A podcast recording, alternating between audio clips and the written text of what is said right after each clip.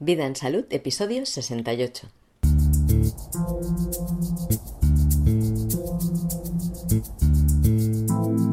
La genealogía viva con Mireia Nieto.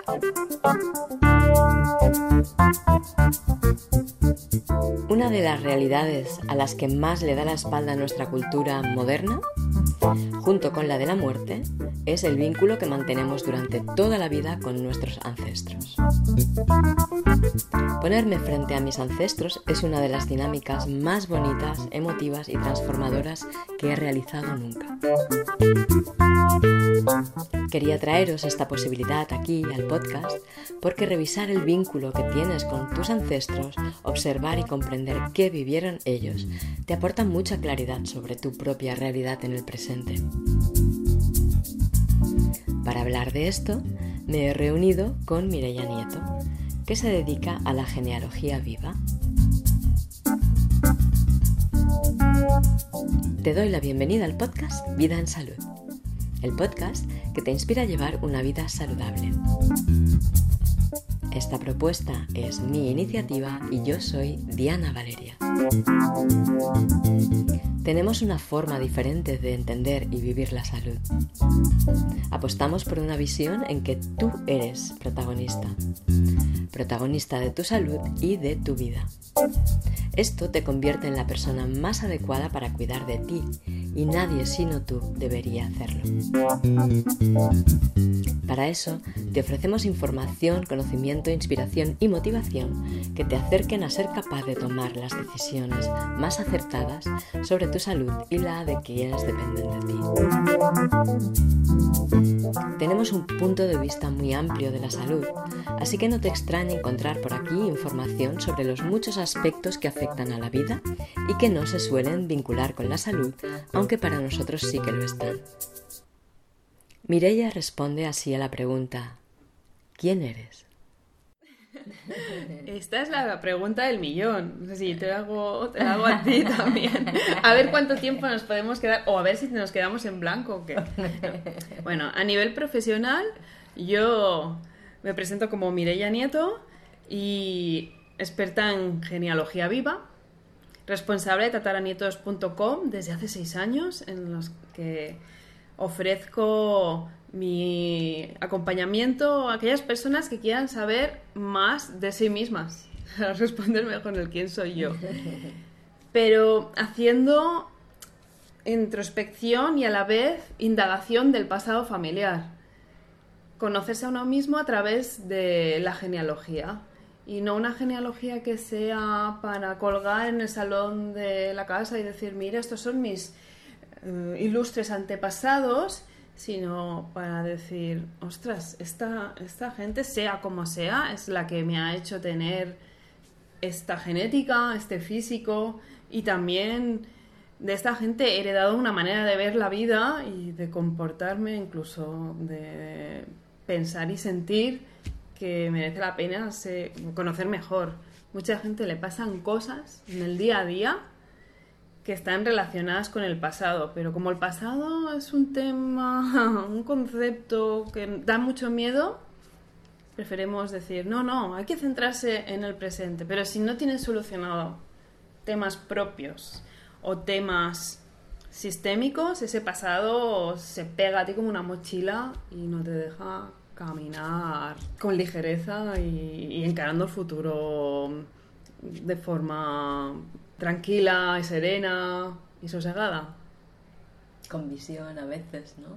Nos falta visión porque a veces como tratamos al pasado como una carga, porque así la sentimos, pues no somos capaces de coger la mochila, ponernosla delante y abrirla y mirar y decir, vale, vale, pues mira, de esta mochila saco la historia de mi abuela, de esta mi relación con mis padres, de esta ese abuelo que fue fusilado durante la guerra civil. Y lo miras todo, lo comprendes y, lo dejas donde está para cuando tengas situaciones similares por las que pasaron algunos de tus parientes, pues sepas lo que hicieron ellos y que, bueno, eso es lo que le funcionó, pero que no tienes que repetirlo si no crees que sea positivo, porque una tendencia de todos los bloqueos del pasado es a que vuelven a salir, vuelven a salir y entonces repetimos, ¿no? Volvemos a hacer aquello que hizo nuestra madre, nuestra abuela bisabuela, pero claro, como no tenemos las referencias, pensamos que es un comportamiento extraño, pero que allí allí nos dirigimos, ¿no? Que es intrínseco a nosotros, ¿no? Sí. Como que si fuera nuestro. ¿Qué dices? Me emparejo con el mismo tipo de hombre o de mujer.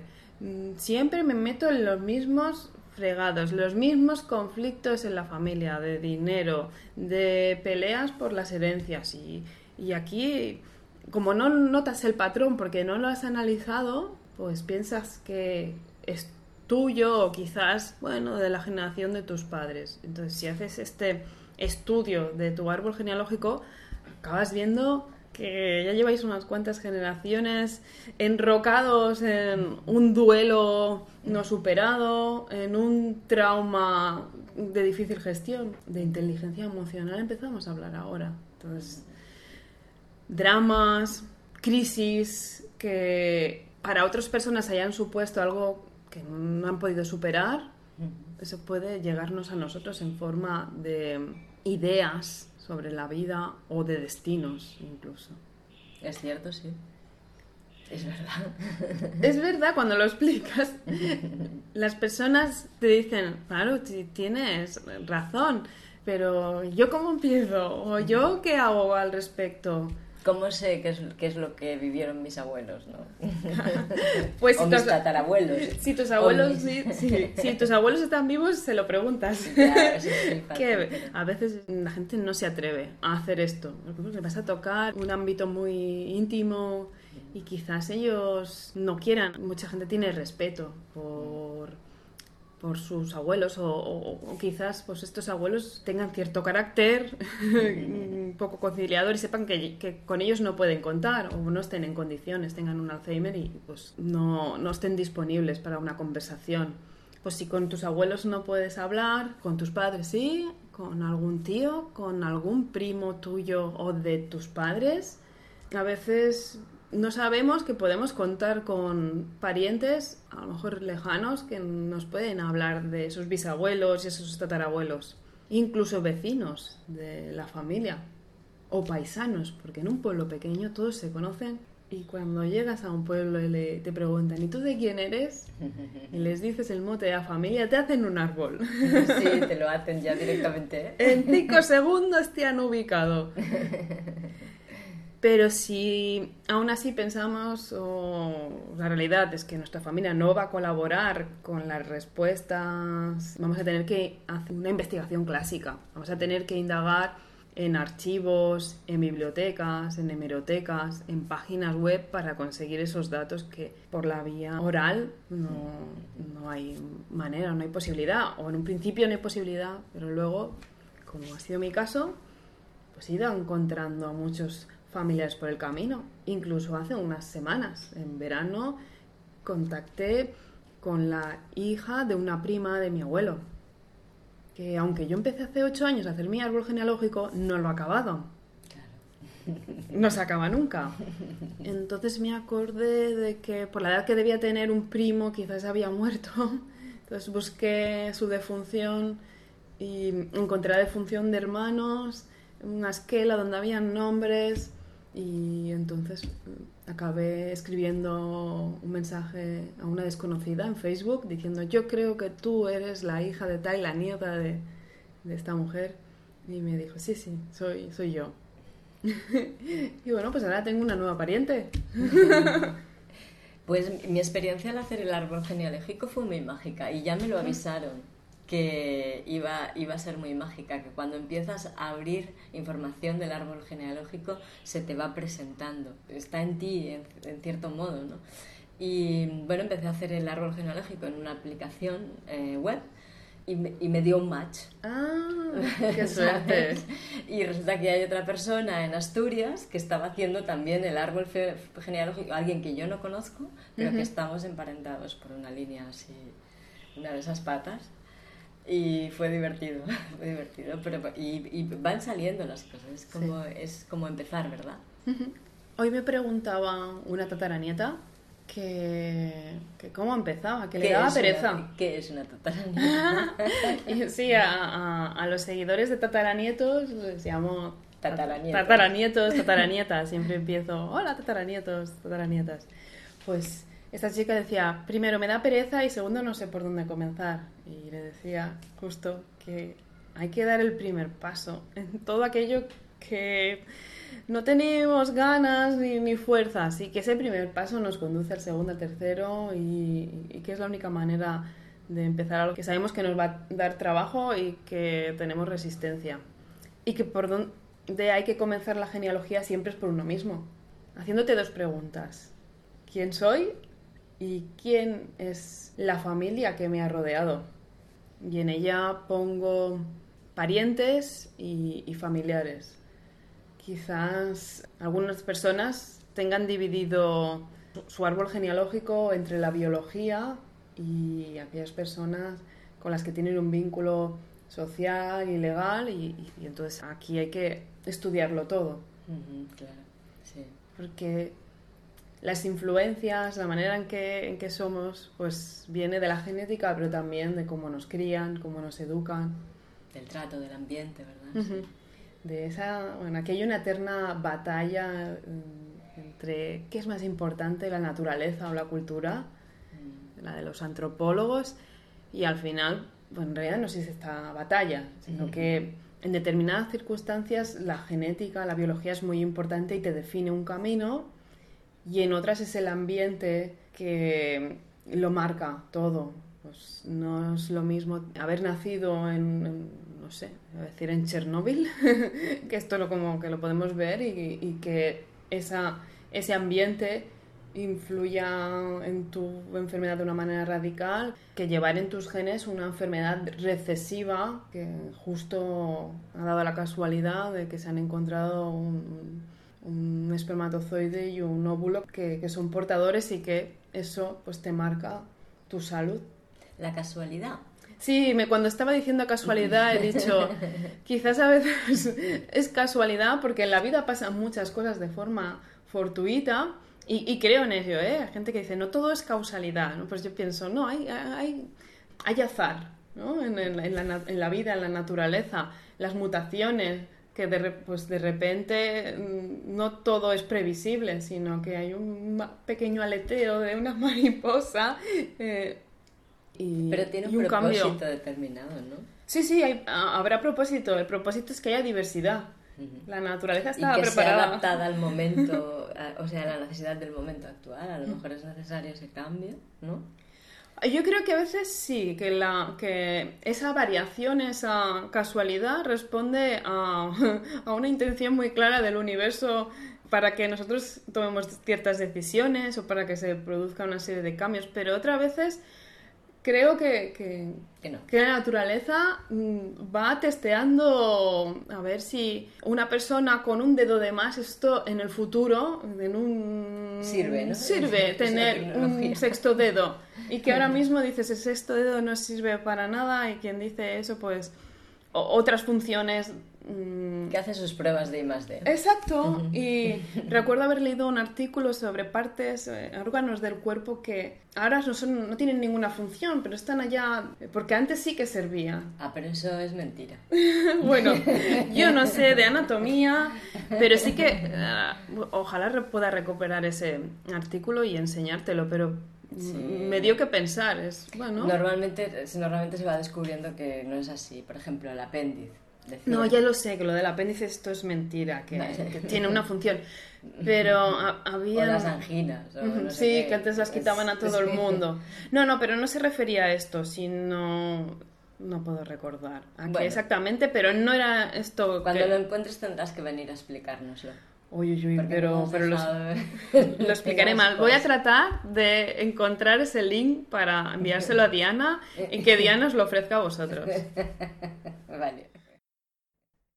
Así que para ti la naturaleza también es fortuita. Sí. Te puede, puede dar la casualidad sin ningún propósito determinado de que un óvulo y un espermatozoide que tienen una característica determinada se encuentren Sí, y ya está. Sí, sí. Y entonces el propósito de la vida de esa persona que, que genera ese encuentro, ¿dónde queda? Lo tendrá que descubrir esta persona. Yo creo que hay una parte de nuestra identidad y de nuestro propósito que está ligado al de las personas a las que les debemos la existencia con sus genes y la supervivencia con sus cuidados. Pero también creo en el libre albedrío, en que no todo está escrito, en que hay una parte de decisión y de creación y de innovación. Y por eso quizás en la genealogía viva mm, tengo muy pocos dogmas o ofrezco muy pocos dogmas, porque intento situarme en el medio de esa naturaleza, esa cultura, eso que está todo escrito y que todo está por hacer, porque creo que es justo que si uno de, las, de los dos factores pesa más, tiene más relevancia, influye más que el otro o que a veces van a la par. Y no soy de las personas más espirituales que vas a entrevistar tú en este podcast.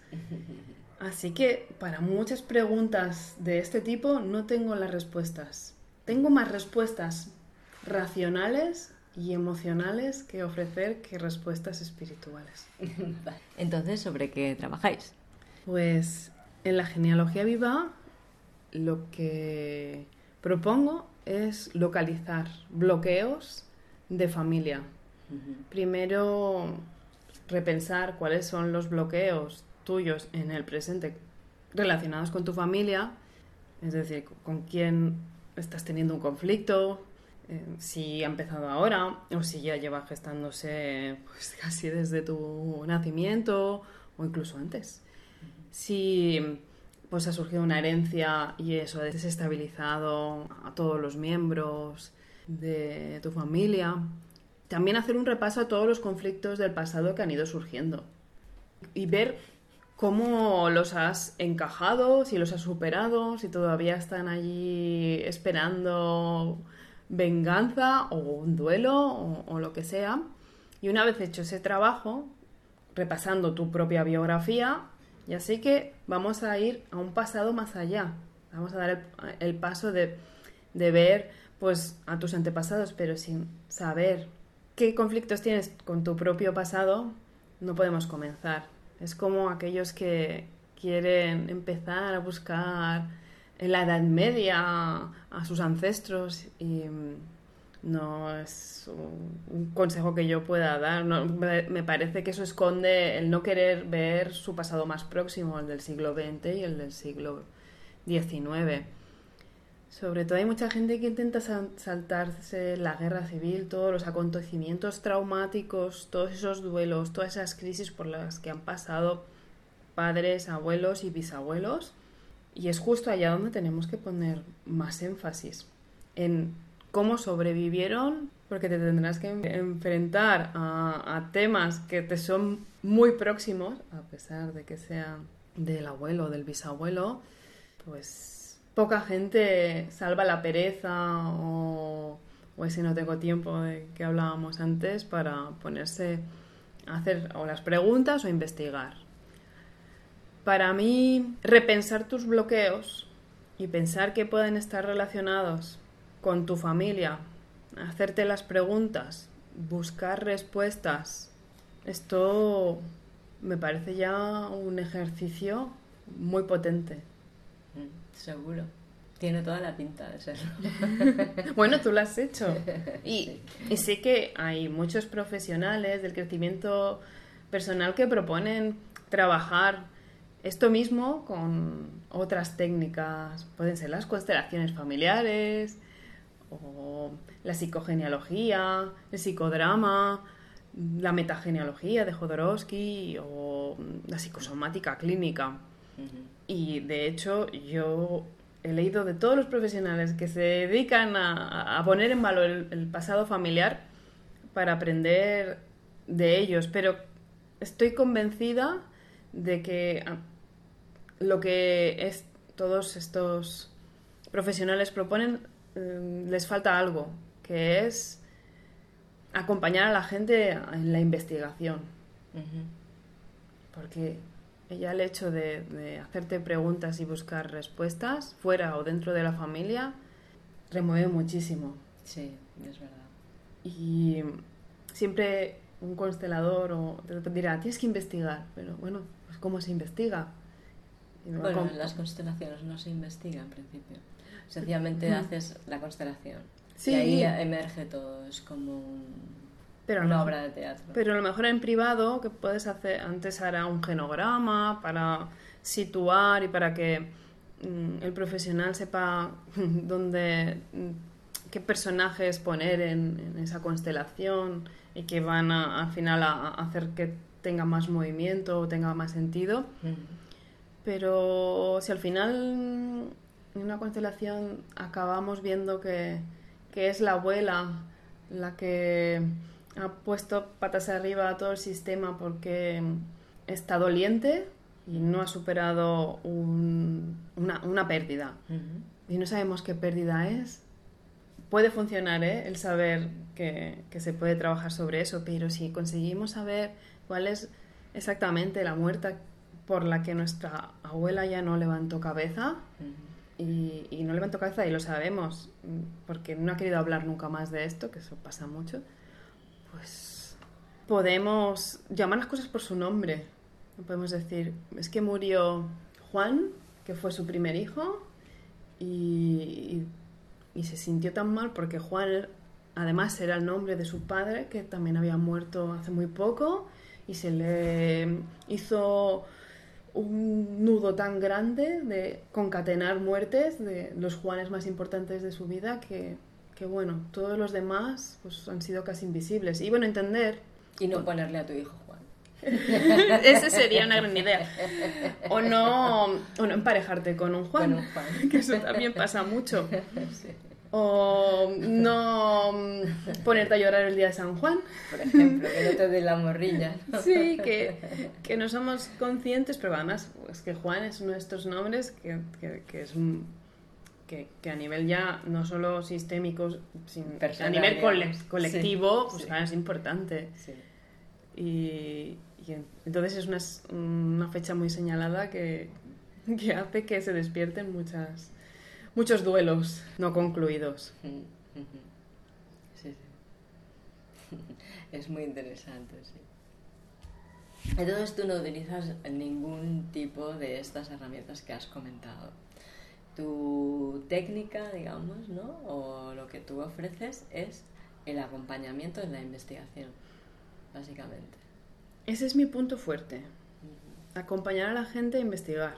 Ujú, o si realmente no tienen tiempo, investigar yo por ellos. ujú. Y hay una comunicación de mí que acabo de encontrar, mm, puedes preguntar a tu madre si tiene algún dato más,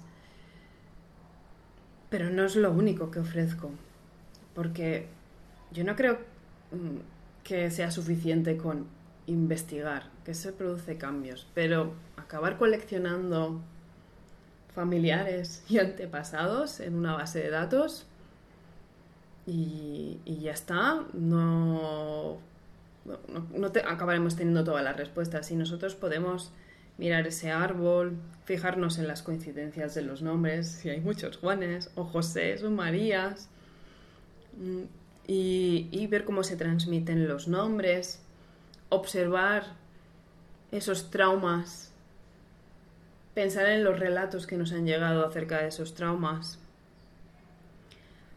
fijarnos en, las muertes tempranas o accidentadas y ver cómo cada miembro ha superado ese duelo más difícil de hacer que si se hubiera muerto pues un abuelo con 80 años que ya ha hecho todo el ciclo vital y que esto todo lo- es lo que cada uno quiere hacer, ¿no? Morir en la cama con 80 años o más. Y todo lo demás es, es, es difícil de, de procesar porque la muerte cada vez se aleja más de la cotidianidad y cada vez supone más sufrimiento. Está muy poco integrada. Pues vamos a ese árbol, ef- observamos traumas, observamos duelos por hacer, crisis, cómo la gente se ha adaptado a los cambios en su familia, a nuevos nacimientos, a nuevos matrimonios, a cambios de residencia. ¿Cómo ha llevado eso? Y a través de ejercicios que he ido creando en estos seis años, propongo hacer el análisis. Pero es verdad que no, no soy de ninguna escuela sino que me he dedicado a crear mi propia escuela, eso sí, teniendo muy claro que, que si bien he innovado, no he creado la genealogía viva de la nada. Y que hay otros pensadores y otros genealogistas que han hecho un gran trabajo y que hay que mostrar a los demás, hay que enseñarle a la gente pues que existe el Ho'oponopono y que también lo puede usar para trabajar los duelos y los conflictos. Así que mm, en mi trabajo enseño a la gente que existe constelaciones, la biodescodificación y estas técnicas para que al final la gente, sobre la base de la genealogía viva, se acerque a, otros, a otras terapias o a otras propuestas terapéuticas. Muy bien, pues muchísimas gracias, Mireia. A ti. Dinos dónde te encuentra la gente. Podéis encontrarme en tataranietos.com y en Facebook, en Instagram y en Pinterest, mm, poniendo en el buscador la palabra tataranietos. Ya veréis que soy muy activa en redes sociales porque mm, de verdad tengo pasión por lo que hago y creo que tengo que divulgar esta nueva forma de entender la genealogía, no para ricos y presumidos, sino para todo el mundo, sea como sea. Uno de los pilares, si no lo, bueno, ya hemos hablado, es la diversidad. Así que este para nietos tiene que ser para todo el mundo, si no, pues no debería ser para nadie. Muy bien, estoy contigo. El conocimiento y la información tiene que ser para todos.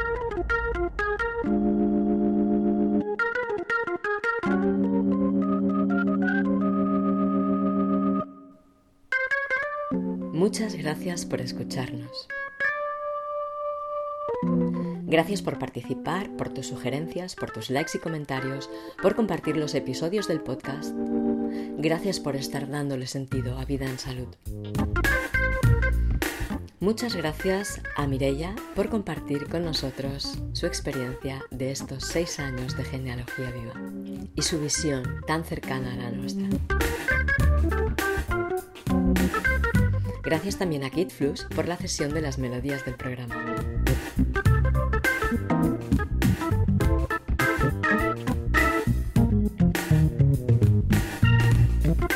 ¿Te gustaría mantenerte en contacto con las novedades de Vida en Salud? Pues suscríbete en vidansalud.es barra suscripción o slash suscripción. En esta suscripción recibirás mis boletines en los que te explico historias que te ayudarán a gestionar mejor tu salud en todas las dimensiones que contemplamos aquí en el podcast. Pues nos reencontramos en el próximo episodio hablando de constelaciones familiares para enlazar con lo que hemos visto hoy de genealogía viva. Y no te olvides de mantener la conciencia de que si cedes a otros tu responsabilidad, estás renunciando a tus derechos y a tu libertad. Que pases muy buenos días y excelentes noches. Hasta la próxima.